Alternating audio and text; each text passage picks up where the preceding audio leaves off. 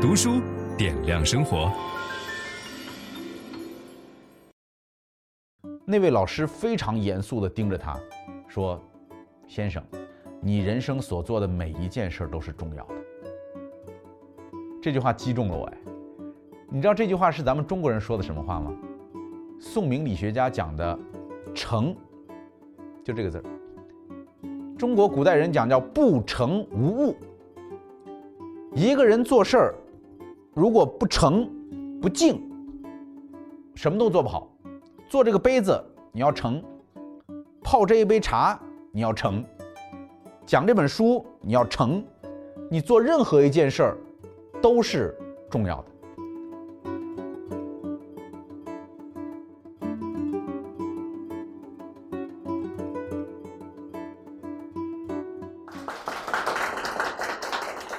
各位好，我们今天讲一本发展心理学的小书，叫做《目标感》。《目标感》这本书呢，看起来不厚，它的作者却是大有来头，叫威廉·戴蒙。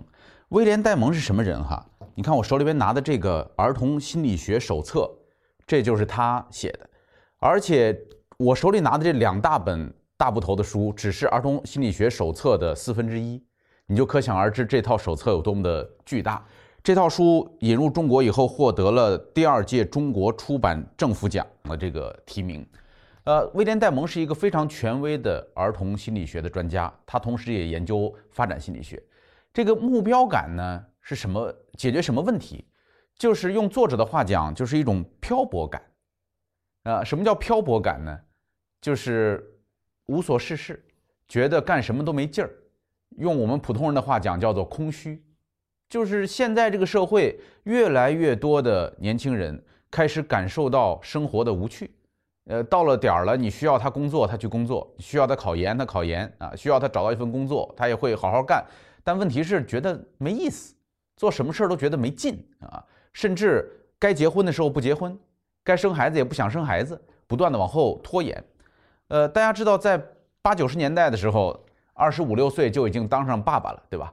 但是现在全世界范围之内，人们都在不断地把这个时间往后延迟，这个现象叫做延迟承诺。什么叫延迟承诺呢？你想，你要当爸爸是不是一个非常重要的承诺？你要当丈夫是一个非常重要的承诺，对吧？或者你要当妈妈，这也是一个非常重要的承诺。但是我们希望不要让我长大，我不想长大，对吧？然后就不断地往后推迟这件事情的发生，而且。同样是在全球范围之内，也越来越多的出现了啃老族的现象。呃，作者把这种状况叫做卡壳了，就是很多年轻人被卡在了一个地方，不愿意进入他们的社会角色。那是不是这个社会越来越糟糕了呢？其实也不是，因为从对比的角度来看，我们现在这个社会对年轻人来讲更安全，然后生活条件更好，呃，物质更丰富。甚至年轻人们的修养也变得更好，更有礼貌，这都是进步的表现。但是共同的问题在于，都不愿意更早地承担角色责任。这就是这本书所要解决的问题。而且在近期的一个调查当中，令这个作者大吃一惊的是，在美国有百分之四十五的大学生都出现了严重的抑郁症状，青春期在大幅的延长。甚至心理学家现在提出了一个新的名称，不叫青春期了，因为青春期你不可能到三十岁吧，所以大家提出一个名称叫做成年早期，就是很多人在过了青春期以后，并没有进入成人期，而是进入了成年早期。呃，你去问这些漂泊的年轻人说，共同的感受是什么？有一句话可以概括，他们说，从未感觉到所做的事情是重要的。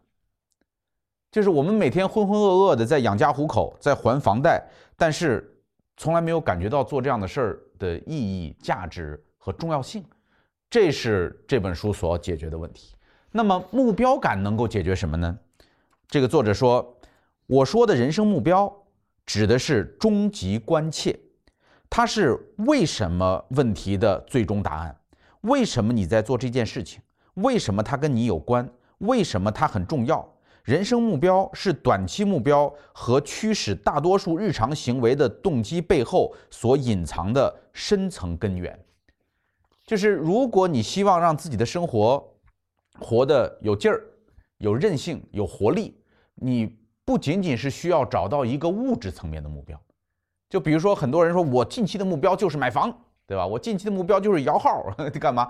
这是一个短期的物质目标。这个物质目标可能给你带来一时的动力，但是不需要太长时间。可能你努力上一年两年，你都会奇怪说，买房真的那么重要吗？或者到你实现了这个目标以后，你会发现这个房子没有给你带来预期的那种幸福感。所以我们需要找到一个更深层次的、这个更宏大的目标，才能够从本质上解决我们的漂泊感的问题。呃。目标与精彩的人生是有着密切的关系的，它可以解决两个最基本的问题，一个就是活力，一个就是适应力。为什么有深度目标的人会更有活力呢？是来自于目标的激励作用，长期目标所带来的激励作用，而适应力来自于奉献精神。作者在这里引用了我们曾经讲过的一本书，叫做《活出生命的意义》，啊，就是心理学意义疗法的那本奠基之作。当这个作者在奥斯汀集中营里边看到自己身边的人一个一个的死去的时候，是什么支撑他能够继续活下去？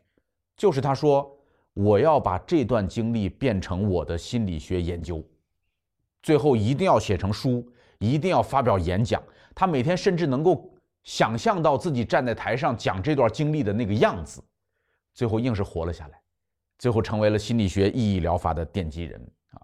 这个青春期的时候呢，人们的大脑有一个高速的发展过程，而且人的精力达到了人生最旺盛的这个顶峰。如果在这个时候你没有一个宏大的扎实的目标的话，这个孩子所表现出来的状况叫做空虚和愤慨。所以大家有没有发现，我们身边很多年轻人充满了愤怒，对吧？或者每天提不起劲儿，空虚和愤慨是青春期。无处安放的精力要去到的方向，就当这个精力没有地儿去的时候，他就会去到空虚和愤慨的方向。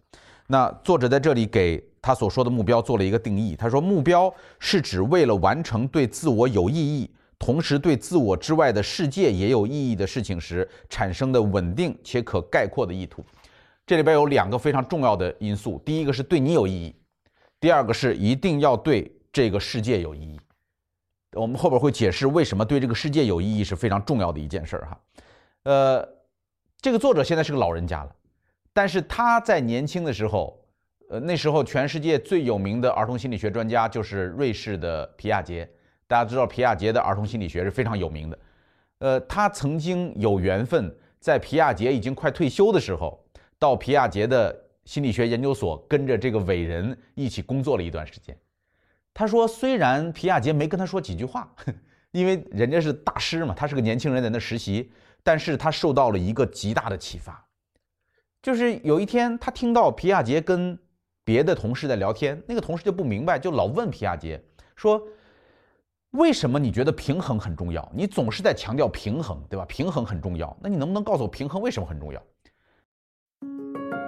分享知识是一种美德。当我们每一个人都在不断地分享知识给这个社会的时候，我们这个社会将会变得越来越好。所以，如果您喜欢这本书的内容，把它分享到您的朋友圈当中，或者给到您指定的某一个人都可以。您关心谁，就把知识分享给他。谢谢。本音档是由樊登读书小草远志提供。解锁本书精华解读全集，请搜寻 triple w 打 d u s h u 点 com 打 t w。